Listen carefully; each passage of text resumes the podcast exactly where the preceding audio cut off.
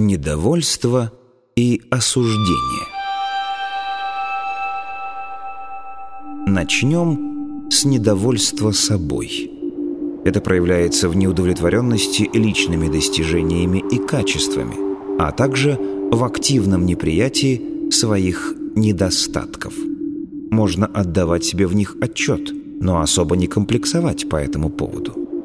Но если недостатки не дают покоя и приобретают большое значение, создается избыточный потенциал. Равновесные силы тут же вступают в работу по устранению этого потенциала. Их действие может быть направлено либо на развитие достоинств, либо на борьбу с недостатками. Человек, соответственно, склоняется либо в ту, либо в другую сторону. Чаще всего человек выбирает борьбу, и такая позиция оборачивается против него. Скрывать недостатки бесполезно, а устранять трудно. Результат получается прямо противоположный, и ситуация еще больше усугубляется. Например, пытаясь скрыть свою застенчивость, человек становится еще более закрепощенным – или, наоборот, не в меру развязным. Если человек не удовлетворен своими достижениями лишь до той степени, что это служит толчком для самосовершенствования, равновесие не нарушается. Окружающий мир при этом не затрагивается, но и внутренний сдвиг равновесия компенсируется позитивными действиями. Если же человек начинает заниматься самобичеванием, обижается на себя или, еще хуже, наказывает себя, тогда возникает опасный случай ссоры души и разума. Ведь душа не заслужила такого отношения. Она самодостаточна и совершенна. Все недостатки, которые вы приобрели, это недостатки разума, а не души.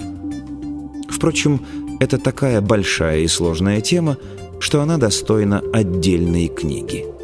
Здесь мы лишь отметим, что ссориться с самим собой в высшей степени невыгодно. Душа замкнется в себе, а разум восторжествует, вследствие чего может произойти полный разлад в жизни. Чтобы не пришлось потом обращаться к психоаналитику, прежде всего отпустите себя и простите себе – все недостатки. Если вы пока не можете себя полюбить, тогда, по крайней мере, перестаньте с собой бороться и примите таким, как есть. Только в этом случае душа будет союзником разума. А это очень могущественный союзник. «Ладно», — скажете вы, — «я оставлю все мои недостатки в покое. Ну а как же мне приобрести достоинство. Ведь я не могу остановиться в своем развитии. Конечно, развивайте свои достоинства сколько угодно. Речь ведь идет только о том, чтобы прекратить войну со своими недостатками. В такой войне вы тратите энергию на поддержание не столько бесполезного, сколько весьма вредного избыточного потенциала. Когда вы, наконец, откажетесь от этой борьбы, освободившаяся энергия пойдет на развитие ваших достоинств. Несмотря на то, что все это звучит до банальности просто, очень много людей тратят колоссальную энергию на борьбу с собой и сокрытие своих недостатков. Они, словно титаны, обрекли себя всю жизнь поддерживать этот груз. Стоит им только позволить себе быть собой и сбросить тяжкое бремя, как сразу жизнь станет заметно легче и проще. Энергия будет перенаправлена от борьбы с недостатками на развитие достоинств. К тому же параметры такого излучения соответствуют линиям жизни, где достоинства преобладают над недостатками. Подумайте, например, как можно переместиться на линии жизни, где у вас хорошая физическая форма, если все ваши мысли только и вертятся вокруг телесных недостатков.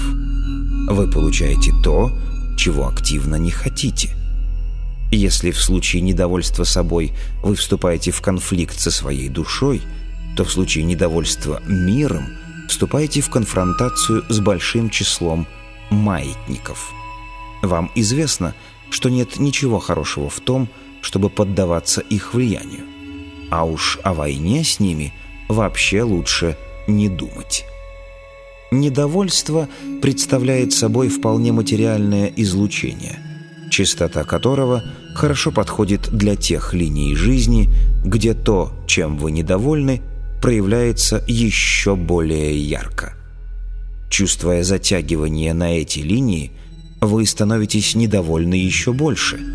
И так продолжается до тех пор, пока не дойдете до той линии, где вы старый, больной человек, бессильный что-либо изменить.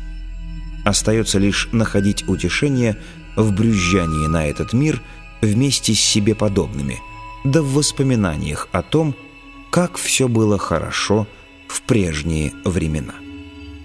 Каждое поколение уверено, что жизнь стала хуже. Нет, жизнь стала хуже лишь для каждого данного поколения. Да и то лишь конкретно для тех, кто привык барахтаться в своем недовольстве этим миром. Иначе человечество через столько-то поколений просто скатилось бы в сущий ад. Угнетающая картина, не правда ли? Это первый аспект недовольства миром, приводящий к нарастающему ухудшению жизни. Но есть и другой аспект этой вредной привычки проявлять неприятие – нарушение равновесного состояния. Ваше недовольство создает избыточный потенциал в окружающем энергетическом пространстве независимо от того, справедливо оно или нет. Потенциал порождает равновесные силы, которые будут стремиться восстановить равновесие. Было бы здорово, если бы эти силы действовали так, чтобы изменить ситуацию к лучшему. Но, к сожалению, часто все происходит наоборот. Равновесные силы будут стараться осадить вас так, чтобы ваши претензии к этому миру имели как можно меньший вес. Это им гораздо проще, чем изменить все, чем вы недовольны. Представьте себе, что будет, если правитель станет активно выражать недовольство всем, что происходит в его государстве. Причем неважно, хорошие у него побуждения или плохие. Он будет отстранен или физически уничтожен. Вся история является тому подтверждением. В общем, действие равновесных сил будет направлено на то, чтобы уменьшить ваше влияние на окружающий мир. Это можно сделать очень легко и всевозможными способами. Ваша должность, работа, зарплата, дом, семья, здоровье и так далее. Видите, как старшее поколение доходит до такой жизни? Теперь посмотрим на этот вопрос с другой стороны. Казалось бы, если радоваться, наоборот, окружающему миру, то по аналогии равновесные силы должны стараться все испортить или задвинуть вас подальше. Однако так не происходит, если, конечно, радость не переходит в телячью. Во-первых, по закону трансерфинга вы транслируете созидательную энергию, которая переносит вас на положительные линии жизни. А во-вторых, такая энергия не создает тот деструктивный потенциал, который равновесные силы стремятся устранить. Недаром различные философские и религиозные толкования сходятся во мнении, что любовь является созидательной силой, сотворившей мир. Имеется в виду любовь в общем смысле этого слова. Понятно, что равновесные силы – являются порождением силы, сотворившей мир.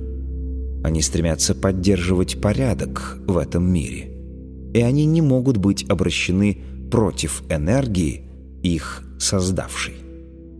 Выходит, с точки зрения трансерфинга, нам очень мешает вредная привычка проявлять недовольство по разным мелочам. И наоборот, привычка испытывать маленькие радости по разным, даже незначительным поводам очень выгодна.